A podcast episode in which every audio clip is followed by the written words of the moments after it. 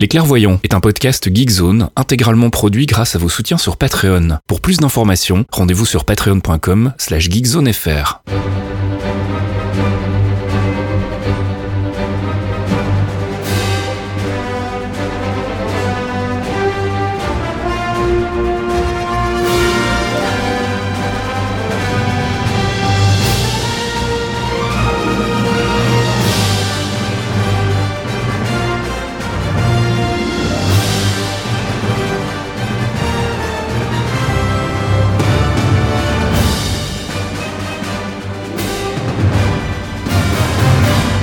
À tous et bienvenue dans ce 66e épisode des Clairvoyants. Les clairvoyants.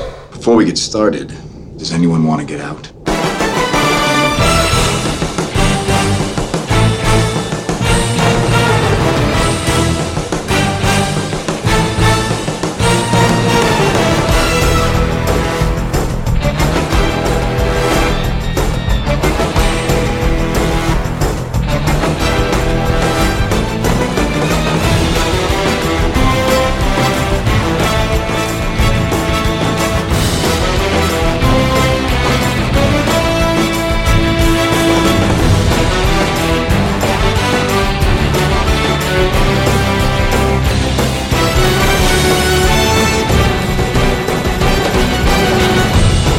On est de retour pour un nouvel épisode des Clairvoyants. Les Clairvoyants, c'est votre rendez-vous mensuel sur Geekzone avec le Marvel Cinematic Universe, l'univers cinématique de Marvel Studios, dans lequel on fait un peu le tour des news, on fait de la spéculation et du theory crafting sur les films et les séries à venir.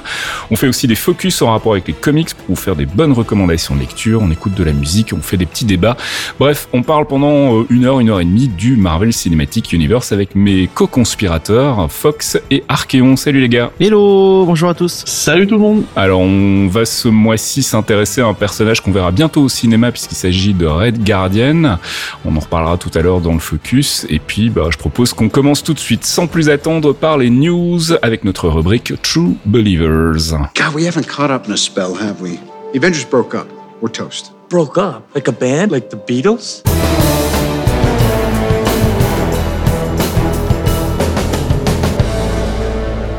True Believer, c'est notre rubrique news en direct du MCU. On va commencer tout de suite avec la prochaine sortie ciné chez Marvel Studios, c'est Black Widow. Alors Black Widow, bah, pas grand chose de neuf forcément, on se rapproche de la sortie donc euh, Marvel se fait assez discret. On a néanmoins eu un nouveau trailer, ou on va plutôt parler d'un spot euh, pendant le Super Bowl. C'était un spot assez court de 30 secondes. On aura l'occasion d'y revenir tout à l'heure dans notre séance de théorie crafting, donc on va pas s'attarder dessus pour le moment. On a eu en outre une précision qui nous est venue euh, assez curieusement de la team de qui, est responsable du, de, des coiffures et du maquillage sur le film, un duo euh, Paul Gooch et David White qui était interviewé en fait euh, par Variety sur euh, le tapis rouge du des Oscars si je dis pas de bêtises, ils étaient représentés pour Maleficent. Et donc on leur a posé évidemment des questions sur Black Widow et ils nous ont confirmé qu'il y aurait bien des flashbacks. on s'y attendait un peu mais ça n'avait pas encore vraiment été confirmé. Donc des flashbacks non seulement de Natasha Romanoff plus jeune mais aussi beaucoup plus jeune donc puisqu'ils ont carrément engagé des actrices euh, enfants pour euh, incarner donc euh, euh, Natasha Romanoff et Yelena Belova, c'est ça? Belova. Belova. C'est ça. Donc l'autre Black Widow. Donc on va avoir visiblement beaucoup de flashbacks dans plein de régions différentes du monde. Donc voilà, on, on, on l'espérait. Hein, on voulait que ce film soit vraiment une espèce de clôture à l'arc de Black Widow et ça impliquait évidemment qu'on fasse un petit tour dans le passé pour voir un peu ce qui s'est passé de ce côté-là pour Natasha Romanoff. Je rappelle que le film sort le 29 avril en France, le 1er mai aux États-Unis. Donc on va y être très très bientôt. Euh, des news aussi du côté d'Eternals, puisque le tournage est terminé. Donc il va encore y avoir évidemment les inévitables reshoots. Euh, mais bon voilà, il y a eu un tweet ou une photo Instagram d'une des actrices pour euh, signaler que c'était terminé.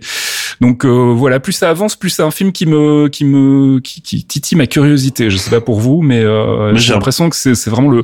On, on dit que Black Widow est le premier film de la phase 4. J'ai vraiment l'impression que c'est Eternals qui va lancer la sauce en fait. J'ai l'impression que ça allait vite le tournage quand même, non? Euh, bah, Le temps euh, passe à une vitesse affolante pour moi. Je pense que c'est plutôt le temps qui passe vite. Enfin, c'est quoi? C'est quatre mois, hein? 4 mois de tournage, c'est pas. Euh c'est trois quatre mois de tournage, c'est pas délirant. On n'est plus sur des plans euh, comme euh, Infinity War Endgame où ça a pris un an euh, côte à côte en fait. Donc c'était c'était un chantier un peu particulier. Non, ça, me- ça me paraît Ouais, tout à fait. non. Bon, alors faut pas oublier qu'il y a encore derrière des reshoots, donc il va encore y avoir une quinzaine de jours pendant lesquels ils vont faire des, des reshoots sur certaines scènes. Et puis euh, bah, derrière, il y a toute la phase de post-prod. Et je me doute que pour Eternals, la post-prod, il va y en avoir un paquet.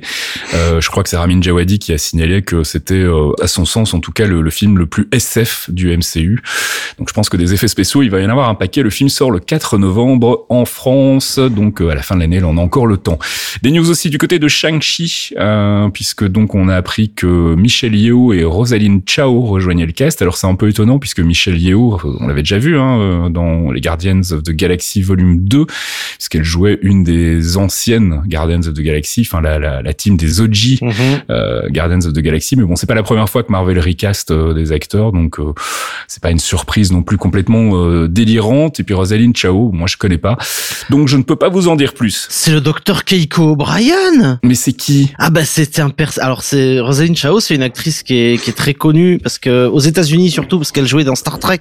Hmm. Euh, elle était le pour docteur ça que je ne euh, connais Keiko. Oh, ça va, respecte Trek. C'est moi qui dis ça, moi qui étais un Star Wars fan pendant des années euh, à, à me battre avec les Trekkies. Mais je, ne- Mais, je ne crache pas sur Star Trek, mais j'ai juste jamais accroché. Et puis je suis pas du tout versé dans le l'univers de, de Star Trek, donc euh, c'est Elle a pour ça joué que je ne connais beaucoup pas. dans les années 90 en fait, euh, de D'accord. 91 à 97 par par par là. euh, elle joue le docteur Keiko O'Brien. Mhm. Euh, je crois qu'elle était en Deep Space Nine et dans ce- dans un, dans dans la série précédente. On la retrouvera cette année. Normalement, elle a un rôle dans Mulan d'ailleurs de Disney. D'accord. Donc synergie d'entreprise. Hein, on l'a Bah casté pour Mulan et puis elle va travailler certainement sur sur Shang-Chi. On lui Et a fait un de groupe. je suis très content. Michelle Yeoh, c'est une actrice fabuleuse. C'est peut-être le même perso. Hein. Pas, s- ils vont pas s'emmerder. Ils vont prendre Qui le même perso. C'est vrai que j'y ai pensé. Elle était chez euh, les Ravageurs, donc. Euh, C'est ça. Elle était avec Stallone. Ouais. Donc Et le Miley film- Cyrus. Et Miley Cyrus, c'est vrai, on oublie souvent. Euh, donc le film Chang-Chi sorti prévu le 12 février 2021 dans un an, donc on a encore le temps aussi. Et puis on va s'attaquer aux gros morceaux. Enfin en tout cas c'est euh, le film le plus attendu en ce qui me concerne, c'est Doctor Strange and the Multiverse of Madness. Quelques news aussi de ce côté-là. Euh, la première c'est que c'est Michael Waldron qui va bosser donc sur une nouvelle version du scénario. Michael Waldron c'est euh, lui qui a scénarisé, euh, qui est le showrunner même de La série donc euh, Disney+. Alors, euh, on, on s'est posé la question et puis on a eu la réponse assez vite. Il n'y avait pas de premier scénario euh, de de- d'Erickson et Cargill en fait. Ils n'avaient pas eu le temps encore de, de rendre leur premier draft. Donc il y a probablement qu'un seul, qu'un premier jet en fait qui avait été livré par. bah, on sait que Marvel Studios a une une équipe de, de scénaristes en fait qui bossent euh, sur des projets en cours, etc. et qui rendent généralement des scénarios assez euh, succincts, mais pour donner une idée de où va le film. Donc, euh, bah, il n'est pas question pour le coup de réécrire un scénario de d'Erickson ou de Cargill puisqu'il y en a pas. La grosse news aussi concernant euh, Doctor Strange et and the Multiverse of Madness, c'est euh, la potentielle arrivée d'un monsieur qu'on connaît bien derrière la caméra. Sam Raimi. Et oui, Sam monsieur, Raimi. le- monsieur Spider-Man, le Monsieur papa du Spider-Man. genre finalement, hein, on peut Et, dire et ça. le hein. papa, le, le co-papa avec Kevin Feige du MCU, vu que c'était le premier Spider-Man, c'était eux aussi. C'est vrai. Donc euh, c'est, ça pourrait être cool. J'aimerais bien voir Rémi, euh, voir comment il traiterait Strange là-dessus. Ça pourrait vraiment être cool. Ouais, puis c'est pas souvent qu'ils embauchent un, un réalisateur euh, chevronné pour leur projet. Hein. D'habitude, ils vont plutôt piocher dans les, les, les nouveaux venus. Il y avait eu euh, Kenneth Branagh pour euh, le premier Thor. euh, je crois que c'est à peu près le seul gros réalisateur. Donc Joe, Joe Johnston sur le premier Captain America. Foiré Brana dessus d'ailleurs. oui. Et, euh, et pour le reste, voilà, c'était toujours des réalisateurs un peu plus. bah, Joss Whedon, il était très connu, mais c'était pas un grand réalisateur de cinéma. Sam Raimi a quand même un, un joli pédigré. Donc euh, c'est plutôt une bonne nouvelle si ça se confirme. C'est pas le cas pour le moment, mais ça a l'air quand même sérieux. Les sources, euh, en tout cas, euh, ont l'air de dire qu'il serait en train de finaliser les, le contrat. Donc euh, voilà. Ça va faire chier Sony, donc je suis content. J'ai vu que ça avait étonné plein de gens en disant euh, putain c'est bizarre qu'un mec comme ça il se décide d'aller sur la MCU mais le, le gars est quand même un fan de comics euh, il se cache Grave. même plus Grave. et il me semble même alors j'ai pas eu le temps de creuser depuis que j'ai vu passer le truc mais il me semble même qu'il a déjà dit qu'il souhaitait bosser pour la MCU que ça l'intéressait euh, il était chaud patate quoi. C'est ce que j'ai lu aussi et puis comme on disait tout à l'heure, c'est un peu le papa du genre super-héros au cinéma. Hein. C'est quand même un des premiers à avoir cartonné au box-office avec bah, avec le premier Spider-Man. Hein. C'était avant le, le, film de X-Men, donc bon, il y avait eu Superman bien avant, fin des années 70, mais le genre vraiment a redécollé à partir du moment où on s'est dit tiens, en fait Spider-Man ça cartonne, il y a peut-être moyen de faire un truc avec les super-héros. Vous n'avez pas d'amour pour Blade? Euh, bah Blade c'est différent. Enfin, ça reste des comics, mais c'est vrai que c'est on n'est pas dans le trope du super héros. En fait, il y a, y a, quelque chose qui est un peu décalé et puis beaucoup plus adulte aussi. Euh, et puis bon, euh, s'ils pouvaient éviter de recruter euh, David Goyer sur un projet MCU, moi ça m'arrangerait. Je suis pas un grand fan du monsieur. Non, mais Wesley Snipes, oui. oui, Wesley Snipes. Mais je suis sûr qu'il aura un caméo dans le film Blade avec avec Mahershala Ali. et puis une dernière news concernant Doctor Strange and the Multiverse of Madness, c'est que on ne retrouvera pas Rachel McAdams. Donc visiblement, elle n'a pas souhaité revenir ou peut-être qu'il n'y avait pas de place pour son personnage, on sait pas, on n'a pas les détails. Mais en tout cas, donc pas de Rachel McAdams dans le film, toujours prévu le 5 mai 2021 en France. On passe à Thor, Love and Thunder avec euh, bah, l'arrivée d'une nouvelle scénariste, Jennifer Katin Robinson, qui va bosser donc sur le scénario en deuxième main donc de la Taika Waititi, tout juste auréolé donc de son Oscar pour le scénario, enfin pour l'adaptation plus exactement du scénario de Jojo Rabbit. Le film est toujours prévu pour le 3 novembre 2021 en France et on n'a pour le moment pas d'autres On sent qu'on est encore vraiment au tout début du chantier et puis la grosse annonce, enfin grosse, l'annonce importante on va dire parce que même si on s'en doutait, on n'avait pas encore eu de confirmation officielle. Ça y est, c'est fait maintenant. Captain Marvel revient. Captain Marvel 2 pour le moment, c'est le titre du film. Euh, il est officiellement en développement et c'est euh, Megan McDonnell que je ne connais pas du tout qui s'occupe de bosser sur une première version du scénario. Alors euh, a priori c'est elle qui a bossé aussi sur WandaVision. Donc on reste en famille et pour le coup pas de date de sortie encore prévue pour le moment, mais on vous en reparlera bien évidemment dès que tout cela se précise. On passe du côté de la télé de Disney+. Alors je sais pas si on en avait déjà parlé, je sais qu'on l'a fait dans Torréfaction, mais je me souviens plus si on en a parlé dans les clairvoyants, donc dans le doute, euh, on va le rappeler, hein, l'arrivée de la chaîne en France, ça y est, on a une date. Euh, C'est le 24 mars. Voilà. Et pour nos amis de Belgésie, dont toi, hein, faudra attendre cet été, parce que why the fuck? Ouais, bah oui, l'Europe pour eux, ça n'a pas beaucoup de sens. Je pense à Dream qui pleure depuis des semaines. Traduire en belge, oui. Enculé. Donc, euh, arrivée de la chaîne Disney Plus en France le 24 mars. C'était initialement prévu euh, le 30 mars, si je dis pas de bêtises. Ça a été avancé de quelques jours. Et puis en Belgique, pas de précision euh, en dehors du fait que ce sera disponible cet été. Mais ça tombe bien puisque finalement la première série qui m'intéresse vraiment, c'est-à-dire The Falcon and the Winter Soldier, eh bien, ce sera euh, au mois d'août. Donc, ce sera pile poil pour que je puisse regarder tout ça. On a d'ailleurs eu des premières images pour The Falcon and the Winter Soldier, ainsi que pour WandaVision et Loki, puisqu'il y a eu un trailer de 30 secondes avec quelques images assez furtives là aussi pendant le Super Bowl et là aussi on en reparlera tout à l'heure dans le théorie crafting donc on va pas s'étendre dessus pour le moment. Et puis lors d'une interview Bob Iger le big boss de Disney a confirmé qu'en plus des séries annoncées il y en avait sept autres qui étaient en développement actif. Ça commence à faire beaucoup.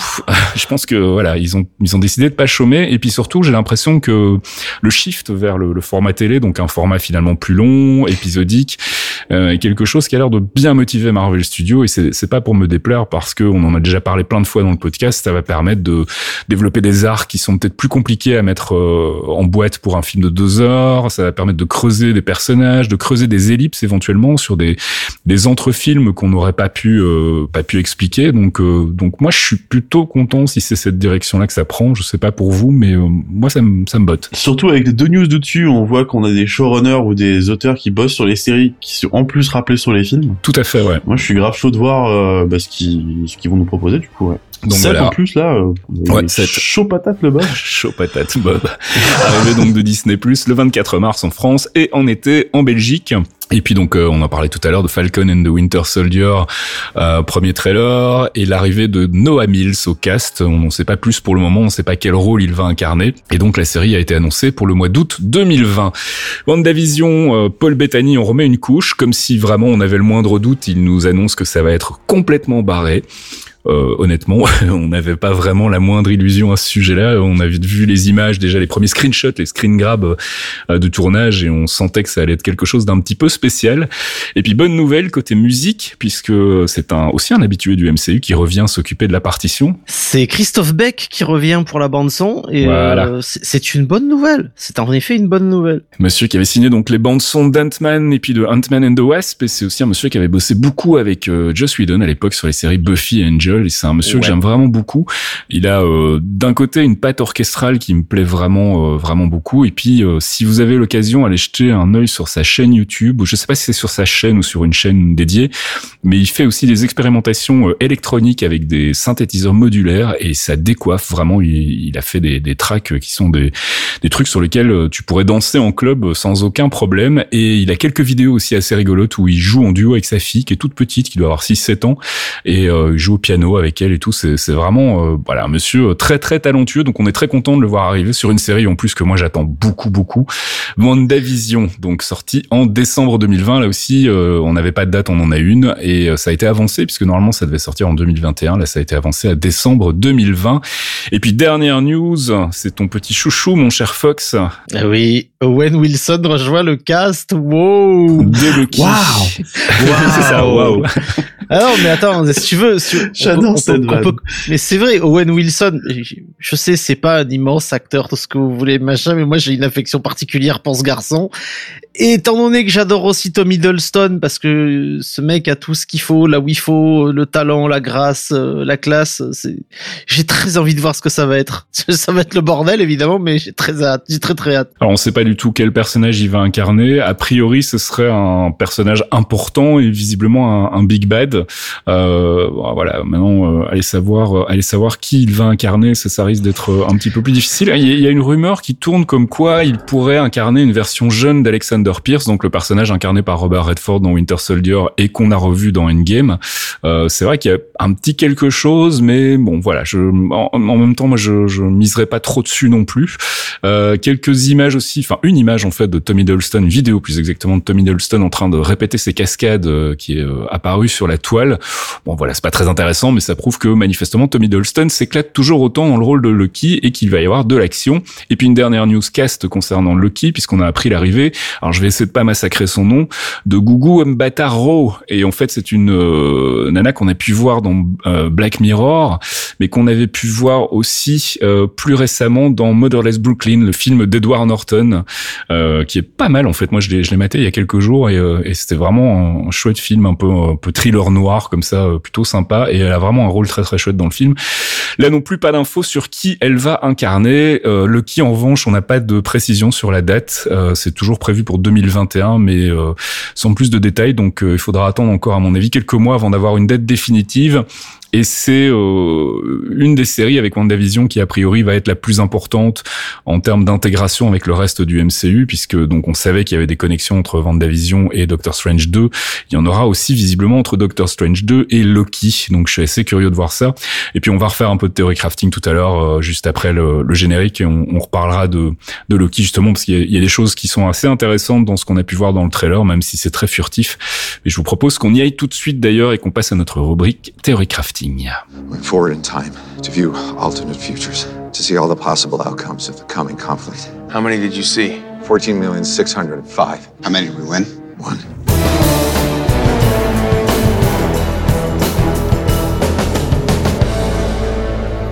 Avengers, c'est pas l'heure, c'est notre rubrique récap, théorie crafting et spéculation. Alors, on va parler très vite du nouveau spot euh, Black Widow parce qu'il n'y a pas grand chose à en dire. On n'a pas vraiment de nouvelles images euh, renversantes ou en tout cas qui nous permettraient de, de spéculer euh, à fond les ballons. en revanche, moi, il y a un truc qui m'a marqué. alors, encore une fois, ça peut être une astuce de trailer, hein, ça sera peut-être pas dans le film, mais c'est la première fois dans, un des trailers Black Widow qu'elle narre en fait euh, son, passé en s'adressant à quelqu'un qui n'est visiblement euh, pas quelqu'un c'est pas Yelena, c'est pas euh, Red Guardian parce qu'en fait elle explique que elle a eu une autre famille avant les Avengers et pour le coup, on a plutôt l'impression qu'elle parle justement à un Avenger. Alors, on, on avait euh, discuté euh, très rapidement euh, sur Discord, mais ça pourrait être un petit hint à l'arrivée de Hawkeye, ça pourrait être un petit hint à la présence de Tony Stark. On sait qu'il y a des rumeurs très persistantes autour de d'un caméo de Iron Man dans le film Black Widow. Je sais pas ce que vous en pensez, si ça vous a surpris et si vous pensez que c'est un, un Red Herring une fois de plus dont Marvel a le secret. Je me vois bien un, un espèce de petit mélange des deux en fait. C'est-à-dire bah, pour expliquer un peu, ça serait un red herring dans le sens où je verrais bien que ce serait Barton à qui elle s'adresse, Mhm. euh, comme un entretien d'embauche en fait. Donc on l'aurait peut-être pas dans le film ou pas entièrement, mais l'échange, ça me semble être, euh, bah, je sais pas, peut-être ce qu'ils ont fait à Budapest ou, ou un autre endroit. Je pense qu'il va falloir qu'on y passe à Budapest à un moment parce qu'ils Bah ont ouais, tellement fait monter la sauce avec ça. euh. Après, c'est que ils ont fait monter la sauce, mais c'est que Whedon qui a fait monter la sauce parce qu'on le voyait que dans les premiers, les premiers Avengers, je sais pas. Ah, ils en reparlent quand même dans Endgame hein, quand ils vont sur. euh, Ah, putain, oui. Sur- À À sur chaque la- fois, ils en, voilà. ils en parlent trop quatre fois dans le film. Ouais, ouais. C'est euh, devenu un running gag, hein, donc euh, donc je sais pas, ouais, ça, ça est-ce qu'on verra euh, enfin, Il y a encore aussi toute la problématique autour de, de Jeremy Renner. hein. on sait qu'il y a pas mal de polémiques euh, en ce moment autour de cette histoire avec sa femme. Alors on va en parler très vite, mais donc euh, apparemment son ex-femme l'aurait accusé d'avoir euh, brandi une arme et d'avoir menacé de se suicider. Et euh, donc ouais, il y a un truc assez sale qui se serait passé euh, il y a Mm. 4-5 ans. C'est remonté évidemment à la surface. Du coup, comme on n'a pas eu de news sur Hawkeye, bah, tous les sites putaclic se sont jetés dans la brèche et ont commencé à annoncer que la série était annulée, etc. Ce qui pour le moment n'est pas le cas.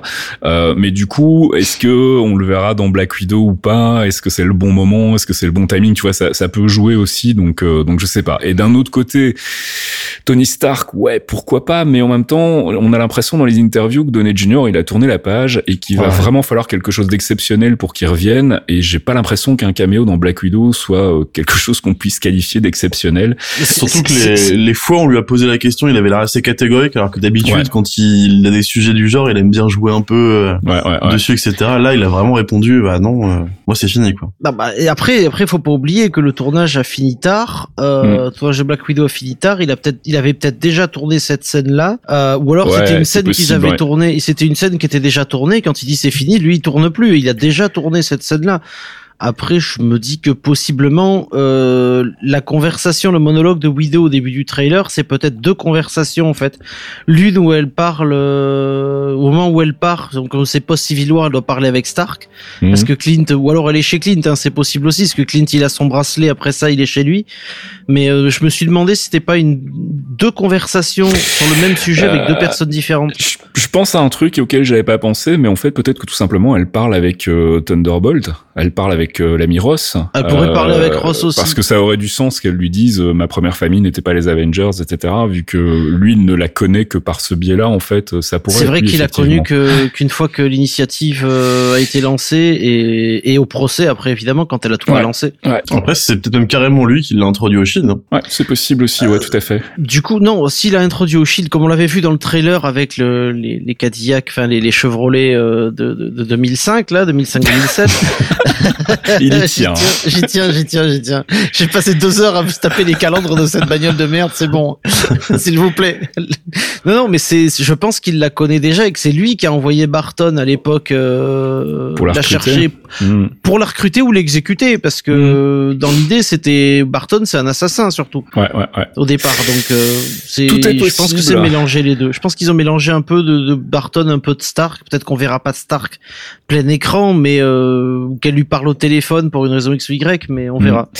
On verra effectivement. Pas grand chose d'autre à dire de ce spot euh, assez court de, de Black Widow. Je pense qu'on n'aura plus rien d'ici la sortie du film, à moins d'un nouveau trailer, mais je suis assez sceptique. On verra. on Si aura les TV cas, trailers de toute façon après. Oui, euh, voilà, il y aura les TV spots qui vont euh, qui vont encore balancer du biscuit.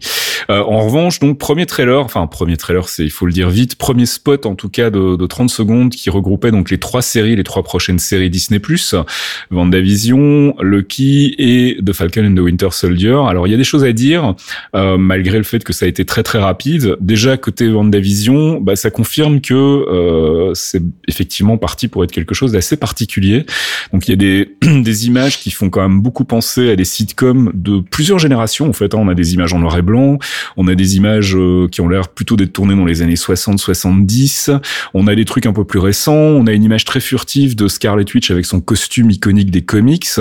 Euh, on a cette scène où elle décroche le téléphone et où elle dit euh, Vision Residence, euh, qui mis en parallèle avec la tenue de Vision dans une autre scène fait quand même très très fort penser au run de Tom King euh, dans les comics. Alors je sais pas s'il y en a un de vous deux qui veut en parler ce run, mais c'était pour le coup une, une, aussi une espèce de sitcom au début. Enfin en tout cas ça partait comme une sitcom autour de la famille de Vision, mhm. sans Vanda dans, dans les comics. Hein, c'était il avait une femme androïde et deux enfants androïdes, mais il y avait ce côté aussi très très décalé qu'on retrouve a priori un peu dans le traitement, en tout cas d'une partie de Vendavision. Je sais pas s'il y en a un de vous deux qui va en parler, mais ouais, bah c'était euh, grosso modo pour résumer, c'était Vision qui vit la bonne petite vie américaine avec euh, femme enfant mm. dans un dans une petite maison de, de banlieue, euh, peinard avec des voisins, etc.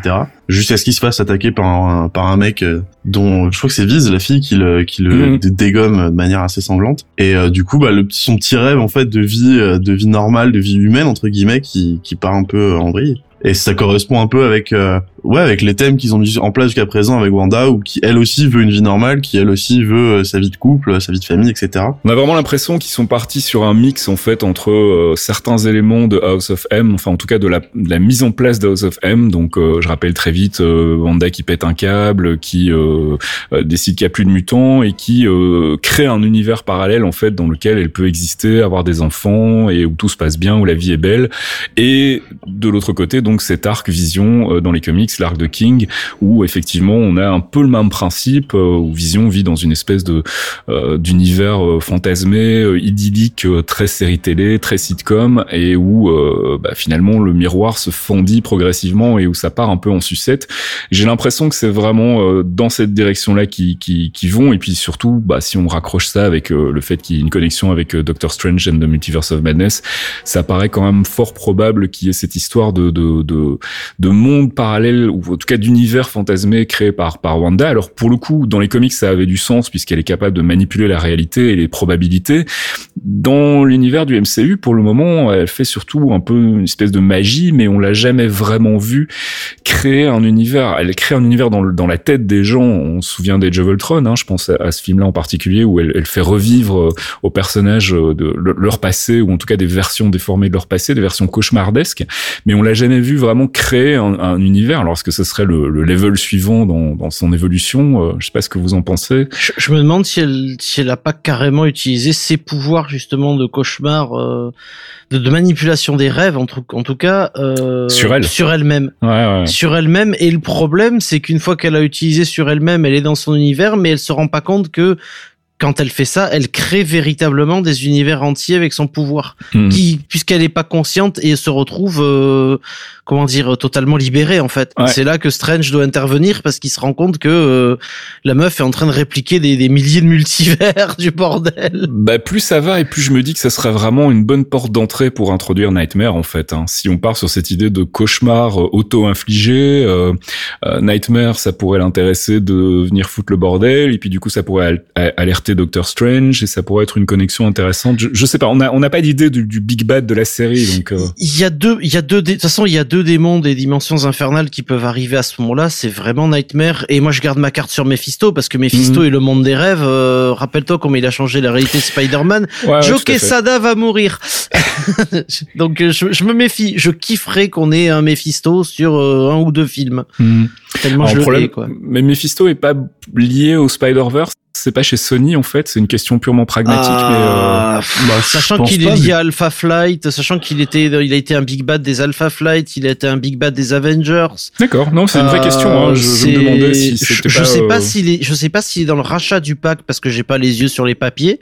Mhm. Toi qui, toi qui écris des livres sur le MCU, peut-être que tu, tu, tu pourras oh, chercher. Écoute, je ferai ça. je ferai ça. non, mais c'est un personnage que je connais pas très bien dans les comics et je me demandais du coup si, comme effectivement il est. Il a été on se souvient surtout euh, de cet arc avec Spider-Man. Euh, on bah, si ça vu qu'ils avaient, euh, c'est Hulu, je crois qu'il y avait un des plans pour Hellstorm et Hellstorm, si je dis pas de conneries, c'est son fils. Mhm. Ouais. Euh, du coup, je j'aurais tendance à dire qu'ils doivent l'avoir. Ok, d'accord. Bon, bah, écoute, ça reste une possibilité. Donc, quid de Mephisto ou euh, ou éventuellement Nightmare? Si vous avez d'autres idées, n'hésitez pas à venir nous en parler, hein, que ce soit sur le Discord ou dans le, le forum Geekzone. On est toujours avide de nouvelles spéculations. Et puis, bah, on va passer à la deuxième deuxième série qui a été présentée, c'est The Falcon and the Winter Soldier. Là aussi, pas énormément de choses à se mettre sous la dent. Euh, bon, bah, on voit qu'effectivement, ça a pas l'air d'être, euh, de, enfin, Falcon n'a pas l'air de se payer une vie douce à post-endgame, donc puisqu'il reprend le, le manteau de, de, Captain America et euh, visiblement, donc, il s'entraîne avec le bouclier, etc. On, on voit euh, très furtivement une scène entre The Winter Soldier et Zemo, scène très bizarre d'ailleurs où il le braque avec un flingue et puis les, les balles tombent du flingue. On pas si c'est un choix, si c'est manipulé. Enfin, c'est c'est pas très clair. Mais en tout cas, visiblement, il y a donc clairement une confrontation entre entre ces personnages-là. Et puis pour le reste, sauf erreur de ma part, à part des images qui bougent très vite euh, et une poursuite dans les airs, euh, il n'y a pas grand-chose en fait euh, sur lesquels on pourrait spéculer par rapport à, à Falcon. Il y a l'introduction du US Agent. Il y a, l'intro du US Agent. C'est vrai, on voit US Agent, tout à fait. Qui, ouais. qui, qui, vient sur une espèce de. Alors c'est pas un grand stade, ça ressemble totalement à un stade universitaire, tu vois, genre lycée mhm. université, puisqu'il y a, il y a, un, j'allais dire un frat band, mais oui, un band, une bande sportive, donc. Une fanfare. Une fanfare, j'avais plus le nom en français. Il y a une fanfare qui l'acclame avec euh, justement le, le, le, bouclier de Captain America et ce A au milieu qui est un A redesigné d'America pour le US Agent. Hmm. C'est. Ouais, on, on, en avait parlé de ça, hein, de cette possibilité d'avoir un espèce de, de, de répétition de ce qu'on avait vu dans Iron Man 2, mhm. donc avec le coup d'Iron Patriot où ils vont essayer de faire la même chose maintenant que Captain America est plus là.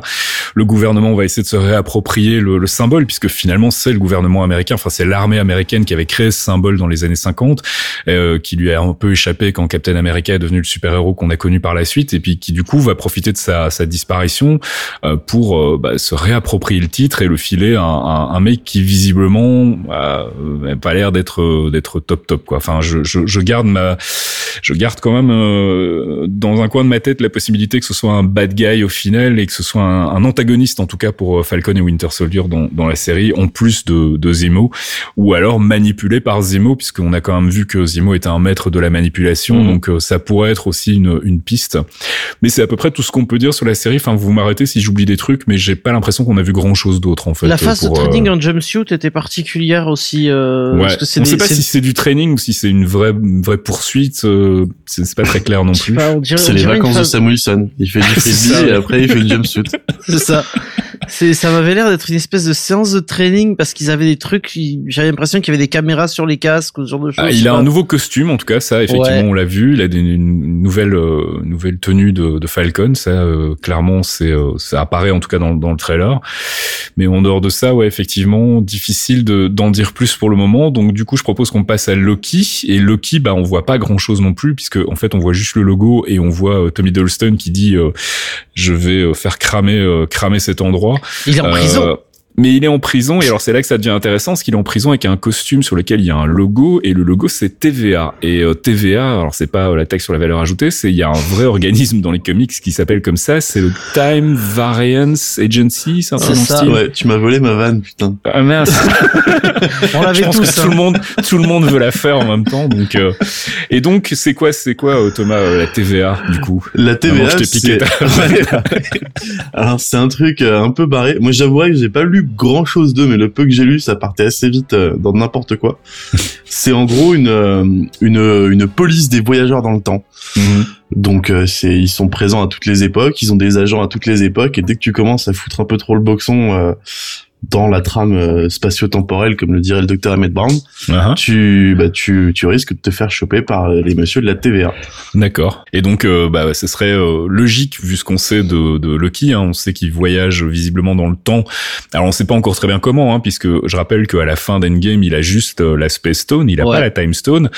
Mais il n'est pas impossible qu'effectivement, avec la Space Stone, il aille piquer la Time Stone dans la temporalité dans laquelle il est et que ça lui permette après euh, d'aller foutre le Bronx un peu partout dans les différents événements historiques, ce qui est visiblement le pitch de la série. Et donc, ça pourrait effectivement attirer l'attention de cet organisme qui est donc chargé de veiller à ce que bah, justement on ne foute pas le boxon dans la timeline.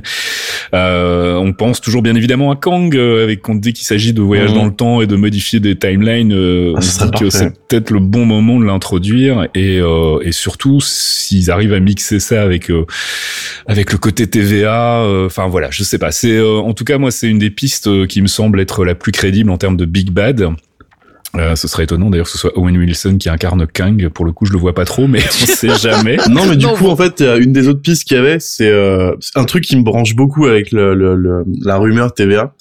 C'est qu'ils ont des, alors déjà ils ont des costumes qui sont, euh, oh là là, d'un kitsch, mais que j'ai très hâte de voir. C'est, imaginez-vous un peu Judge Dredd et vous remplacez le doré, le noir et le rouge par du bleu, du blanc, une grosse étoile blanche sur le torse et des grosses une visière un peu rosée, des grosses épaulettes. C'est magnifique, c'est super beau. Et ils ont des noms en fait, les agents. Donc il y a, y a plusieurs grades dans le truc, mais il y a surtout une espèce de team d'agents. Ils commencent tous par Justice, et donc t'as Justice Peace, Justice Might, Justice Love, Justice Goodwill. Et du coup, une des rumeurs, c'était qu'il jouerait Justice Peace, en fait. D'accord. Et moi, ça me chaufferait pas mal de voir arriver Owen Wilson avec la tenue euh, flashy dread, euh, Waouh C'était c'était ma hantise. Je suis très heureux. il va reprendre son rôle de hippie de Zoolander. C'est ce que j'allais dire. C'est Zoolander, Zoolander's 2, tu vois. On va apprendre que Zoolander est canon avec le, dans le Marvel Cinematic Universe. La journée, il est mannequin. La nuit, il est Justice Peace. Pourquoi pas Mais bref. La drogue, euh, trop de drogue. Je pense, qu'on a fait le tour euh, de, de, de ce qu'on a pu découvrir dans, dans ce premier trailer, donc des séries Disney+. On aura bien évidemment d'autres trailers d'ici là, puisque je rappelle que The Falcon and the Winter Soldier est prévu pour le mois d'août, donc c'est quand même non pas si longtemps que ça, et je pense qu'on va continuer à avoir des petites euh, des petits teasers prochainement, si pas sur sur YouTube, en tout cas au moins sur Disney+. Et bien évidemment, on profitera de cette occasion pour reparler des séries et continuer de spéculer. Mais pour l'heure, je propose qu'on en reste là et qu'on fasse notre petite pause musicale. Jarvis, drop my needle.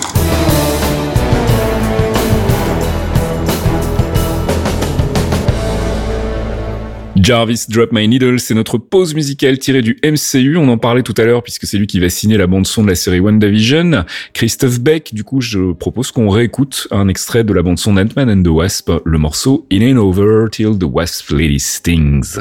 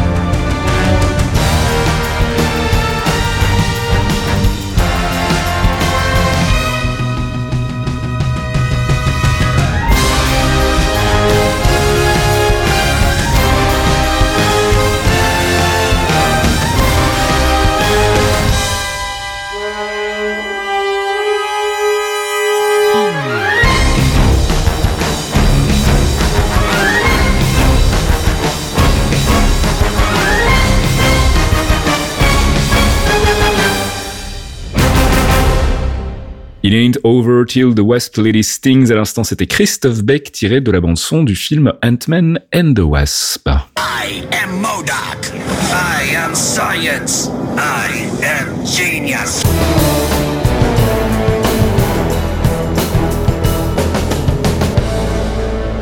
I Am Science, notre ami Modoc hein, qui nous rappelle que c'est l'heure de faire un focus sur euh, bah, un personnage, un arc des comics. on a décidé de vous parler d'un personnage pas très connu mais qu'on verra dans le film Black Widow.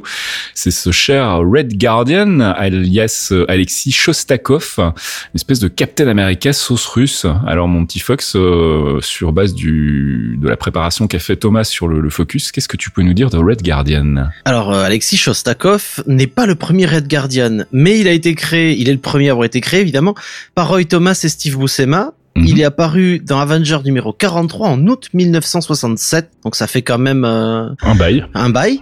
Et il est donc, comme je vous le disais, il n'est pas le premier, mais il est le deuxième sur sept personnages à porter ce rôle de Red Guardian. C'est un classique dans les comics aussi. C'est un des personnages qui reprennent une identité euh, masquée. Euh, c'est pas le seul en fait à avoir connu ce genre de d'évolution, on va dire. Non, non, non, c'est assez fréquent qu'il y, ait des mecs qui changent au fur et à mesure des époques, évidemment. Mais nous, on va s'intéresser donc à Alexis Shostakov puisque c'est lui qui sera dans le film Black Widow. Donc bah on va commencer au tout début quand il était encore tout petit. Ben on sait pas grand chose en fait du petit ah. Alexis. Euh, petit Alexis, on, la seule chose qu'on sait c'est qu'il est né à Moscou mhm. et c'est à peu près tout en fait. Euh, on va le retrouver plus tard dans dans son histoire personnelle après qu'il ait rejoint l'armée soviétique où il va être déployé en tant que pilote euh, sur le front européen de la Seconde Guerre mondiale. Donc on est dans les années 40. Il va très vite devenir l'un des meilleurs pilotes de l'aviation russe. Va recevoir plusieurs décorations, notamment grâce à la défense qu'il a qu'il a pu qu'il a pu faire de la ville de Stalingrad et de la ville de Kursk. Et donc ces faits d'armes, ben, ils vont, vont lui valoir d'être promu euh, au poste de pilote d'essai où il va devenir le premier homme à voler dans un MiG-15, qui est une véritable saleté euh, pour ceux qui aiment les avions de chasse. Euh, ses prouesses au manche, ben, ça va, ça va être directement posé contre les pilotes américains. Il va être de fait un héros national puisque c'est euh, un pilote émérite. Et c'est à cette période-là qu'il va épouser une jeune ballerine qui s'appelle Natasha Romanova. D'accord. On connaît mieux sous le nom de Black Widow aujourd'hui, mais qui n'était pas encore Black Widow, qui était une, une jeune fille russe tout à fait normale. Ce qui sera visiblement pas le cas dans les dans les films. Hein. Il y aura pas cette, plus son papa là ce Oui, c'est plus une figure paternelle effectivement. En tout cas, c'est ce que laissent penser les, les trailers. Si elle a été mariée avec lui, faudra expliquer ça clairement. ça veut dire que j'ai mes chances, les mecs. Bref, on revient à Shostakov, donc, euh, donc du coup, guerre ben, froide le, cette fois-ci. Le petit, ben voilà, le petit couple va être euh, confronté à la guerre froide dans les années 50 et Shostakov va être euh, sur le point de devenir le premier cosmonaute à être envoyé dans un vol habité vers l'espace. Mais le gouvernement de Nikita Khrouchtchev euh, va avoir d'autres plans pour pour leur pilote émérite et va décider de faire d'Alexis le pendant soviétique du Captain America en lui confiant le nom de code de Red Guardian qui était déjà porté par un autre personnage qu'on retrouve de temps en temps qui s'appelle Alexei Lebedev qui avait été porté quelques années plus tôt et qui a eu un destin un peu tragique.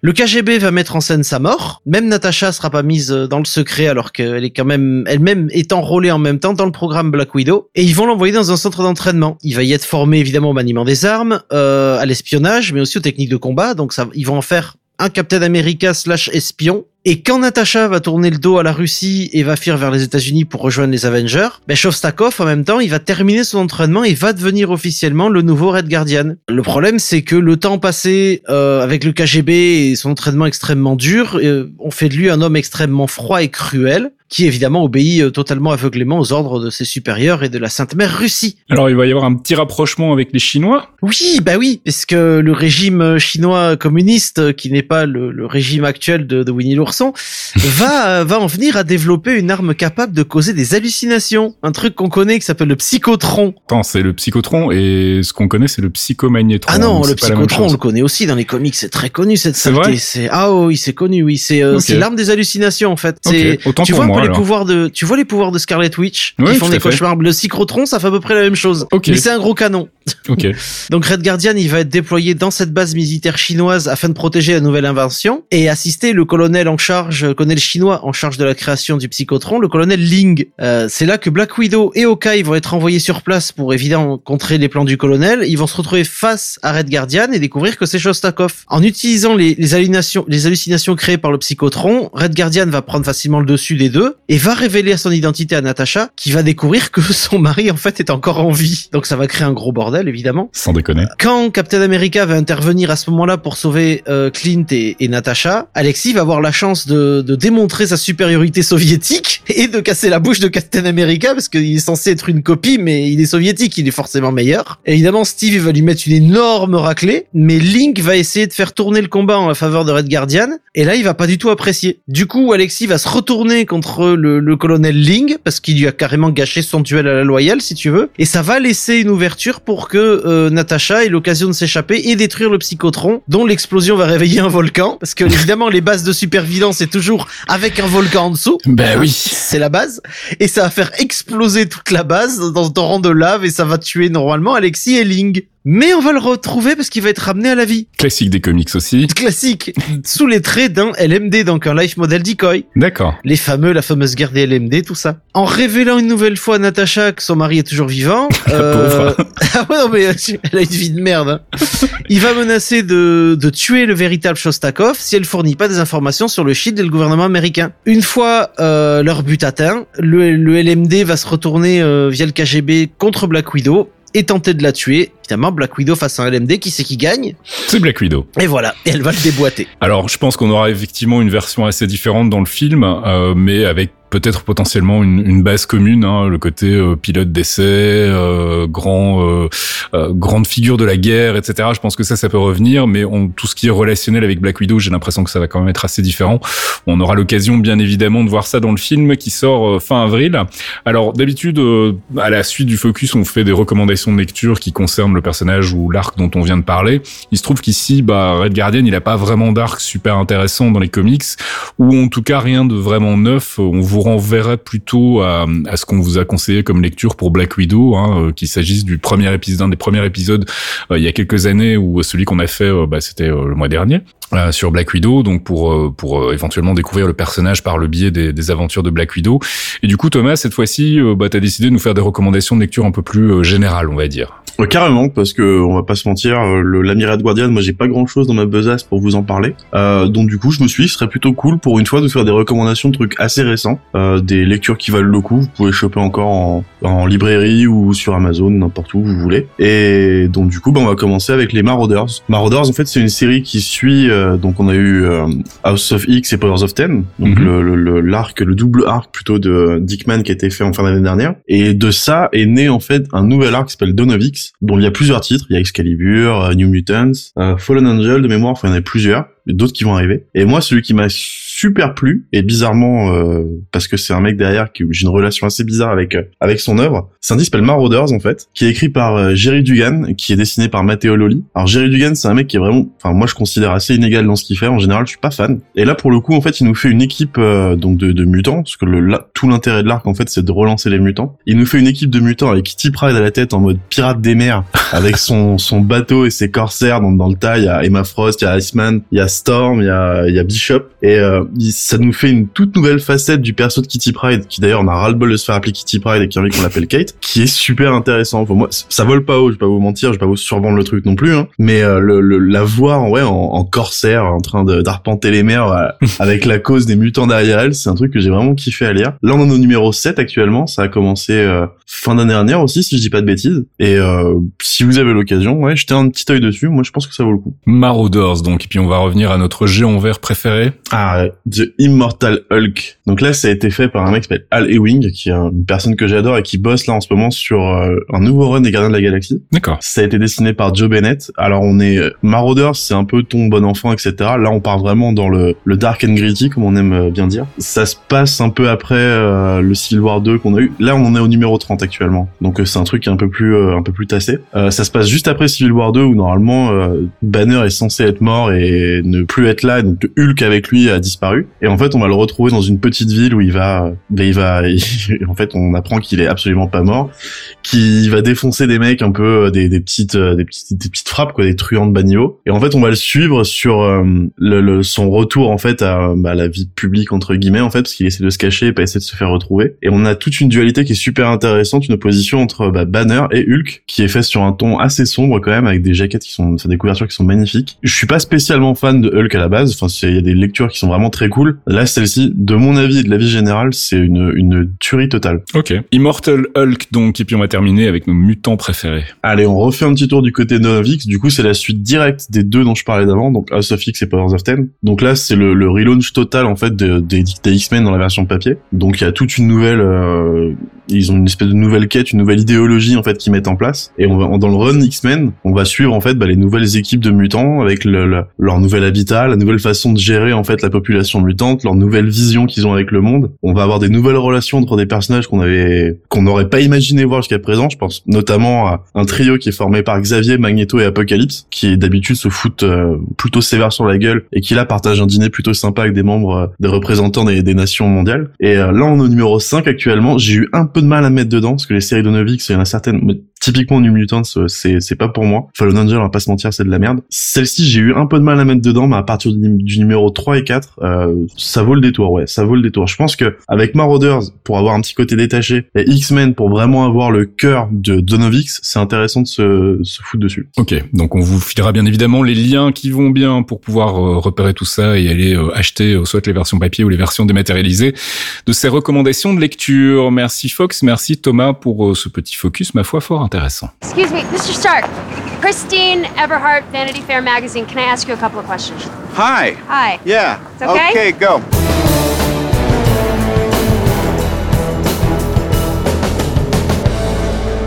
Et c'est l'heure de retrouver notre courrier des auditeurs. Alors d'habitude, on a un petit, euh, une petite rubrique débat euh, qu'on appelle Marvel Insiders. On avait, euh, pour tout vous dire, prévu sur la conduite de reparler de l'affaire Sony et de des campagnes de marketing qui tentent de raccrocher les wagons du MCU. Et puis finalement, on s'est dit qu'on allait sans doute se répéter vu qu'on en a déjà parlé. si c'est pas le mois dernier, c'était le mois d'avant. Donc si ça vous intéresse d'avoir notre avis sur la question, je vous invite à aller réécouter l'ancien épisode. pour le reste, on va pas épiloguer sur le sujet. On en reparlera peut-être s'il s'avère que euh, Morbius euh, est effectivement connecté au MCU, mais j'ai vraiment de très très gros doutes. Euh, et pour l'heure, bah, on va plutôt s'intéresser donc aux questions que vous nous avez posées ce mois-ci. On va commencer par Julien B qui nous dit que pensez-vous de la cérémonie des Oscars vis-à-vis du MCU Une seule nomination pour Endgame pour les effets visuels et aucune récompense. Alors à titre personnel, je suis pas vraiment surpris. Les Oscars, c'est quand même un petit peu ronflant. C'est souvent des grands films avec des grandes prestations d'acteurs et tout ce qui est film un petit peu euh, roller coaster, comme dirait euh, Martin Scorsese, bah c'est pas vraiment des films qui ont leur place dans les Oscars. Black Panther a fait un peu exception euh, l'année dernière ou il y a deux ans, mais bon, il y avait aussi derrière une communauté, il y avait un côté un peu plus politique, pas dans le film, mais attaché au film, et donc c'était un peu normal que ce soit pris en compte par les Oscars. Donc pas surpris, forcément un peu déçu, et je trouve ça effectivement dommage parce que le, le boulot en termes d'effets visuels sur Endgame est assez hallucinant.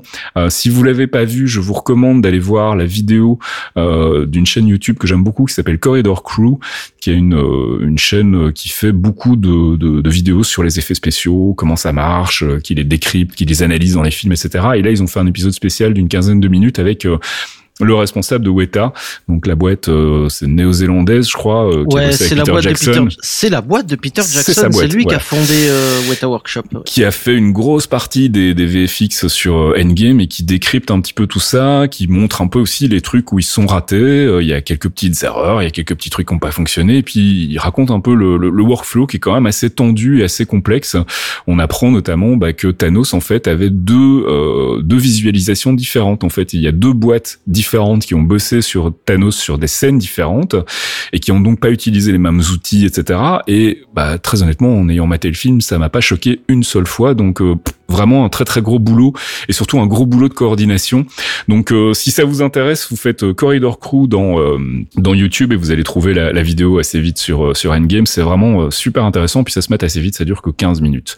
Deuxième question qui nous vient de Nacor 974. Auriez-vous un moyen de savoir quand serait la date d'arrivée de Disney Plus à la Réunion, euh, car je n'ai pas du tout l'impression que ce sera en mars comme pour la France. Eh bien, mon cher Nacor, j'ai une mauvaise nouvelle pour toi, ce ne sera effectivement pas le cas.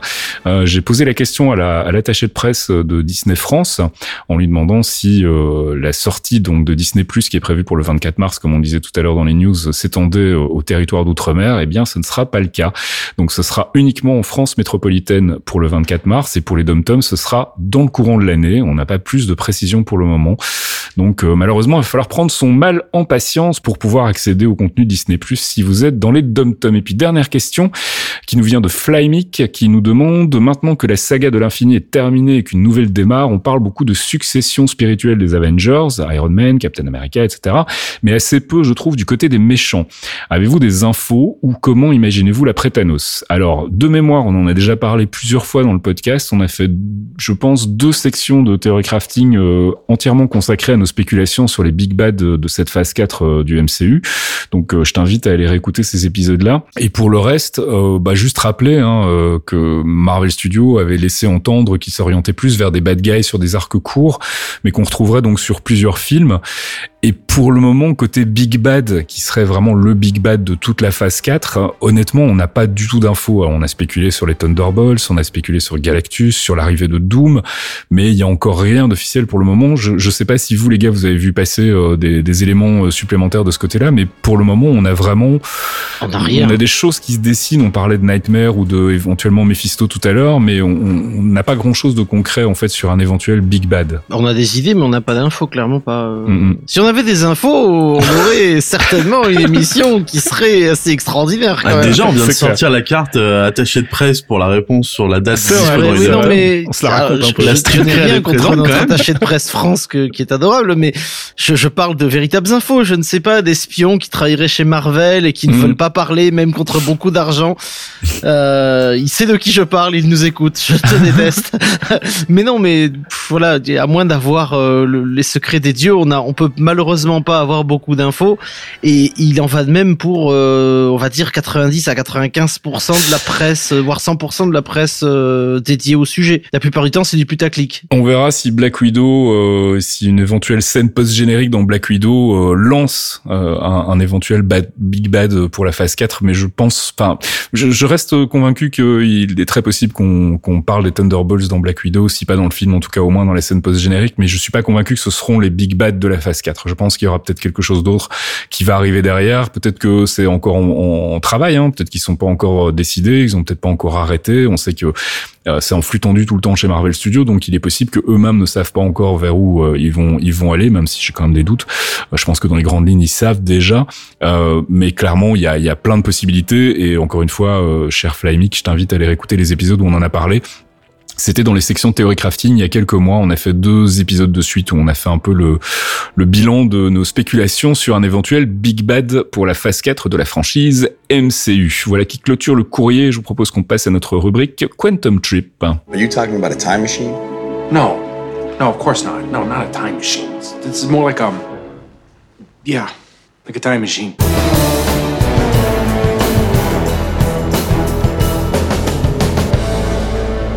Quantum Trip, c'est notre rubrique où on fait un flashback sur un ancien épisode, principalement en général pour se moquer de nos prévisions foireuses. On va faire un flashback sur l'épisode 6 qui avait été diffusé le 28 novembre 2014. Tout ça ne nous rajeunit pas, c'est un épisode spécial Ultron.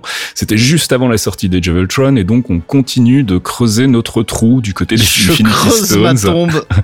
Puisque bah euh, on avait envisagé euh, la Soul Stone avec Scarlet Witch, la Time Stone avec Quicksilver et même la Reality Stone avec Tony Stark si, je vous jure, écoutez.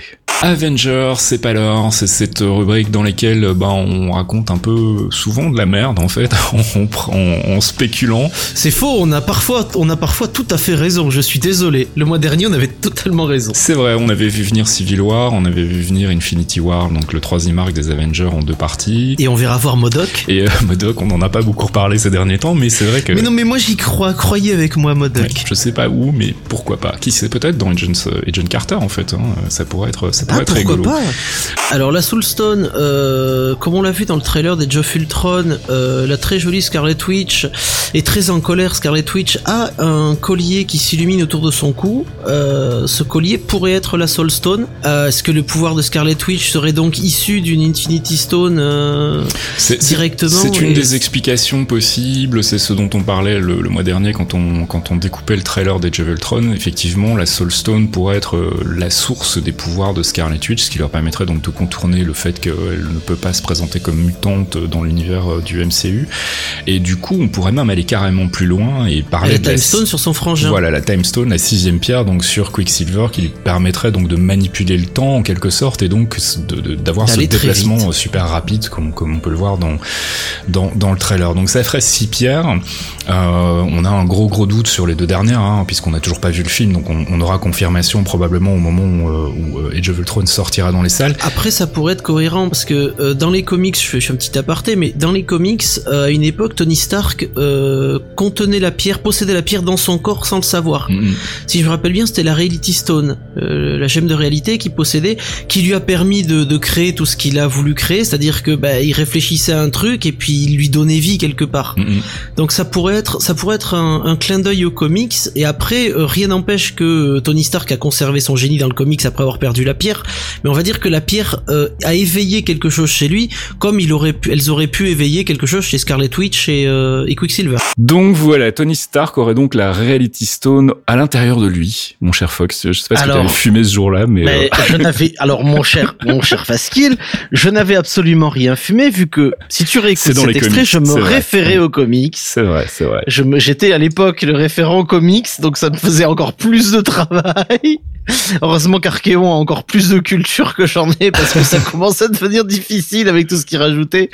Mais oui, non, c'est moi je me référais aux comics c'était c'était une idée qui me paraissait euh, plutôt rigolote de, mhm. de, dans la mesure où c'était déjà acté pour moi que Stark ou Captain allait mourir s'il fallait que, Stark meure.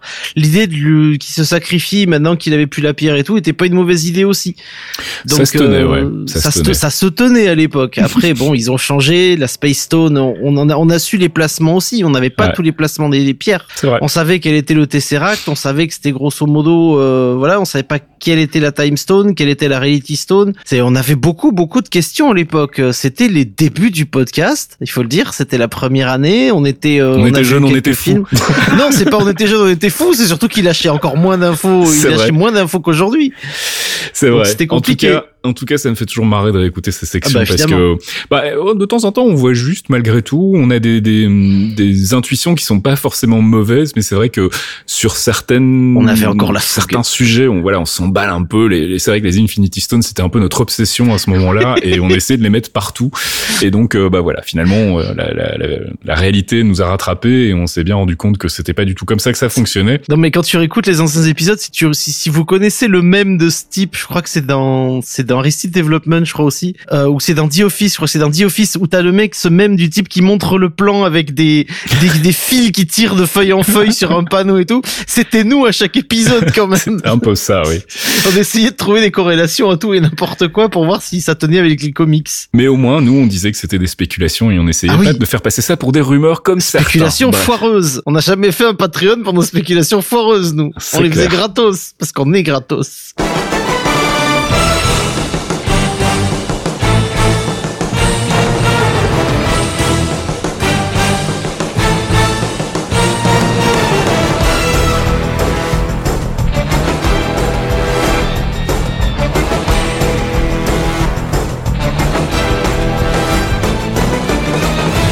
Et c'est la fin de ce 66e épisode des Clairvoyants. On espère qu'on vous en a appris un peu plus sur ce mystérieux Red Guardian. On espère aussi que nos spéculations vous auront bien fait marrer. En tout cas, euh, si vous nous réécoutez dans 3 ou 4 ans, je pense que ce sera le cas.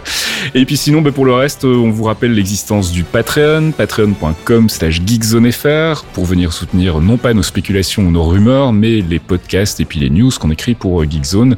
Alors, il n'y a pas que les Clairvoyants, il y a les démons du midi et il y a aussi Torréfaction toutes les semaines, le podcast actu que je fais avec CAF.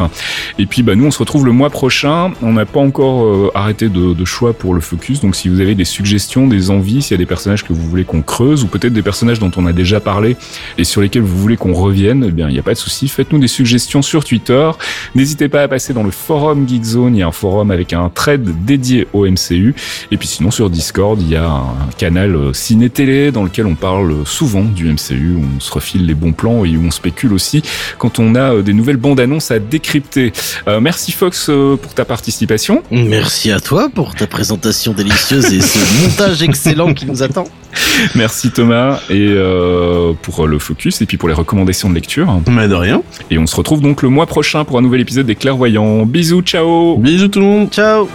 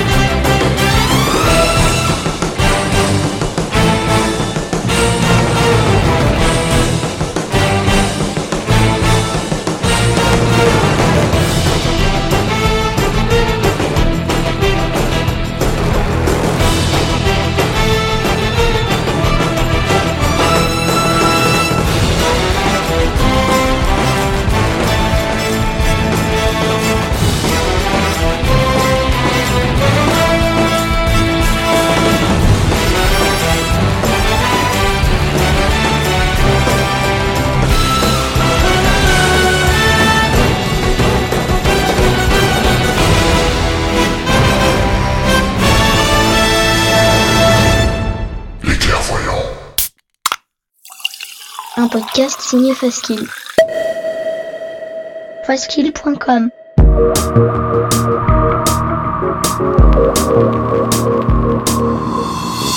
Torréfaction, c'est votre rendez-vous hebdomadaire sur geekzone.fr avec une sélection de l'actualité proposée par Caféine et Fastkill. Gaming, culture, software et tech, on fait le tri dans les news de la semaine pour vous proposer un récap digeste d'une demi-heure, histoire de ne rien louper des infos essentielles. Torréfaction, c'est votre rendez-vous avec l'actu geek tous les vendredis matins à 8h sur geekzone.fr.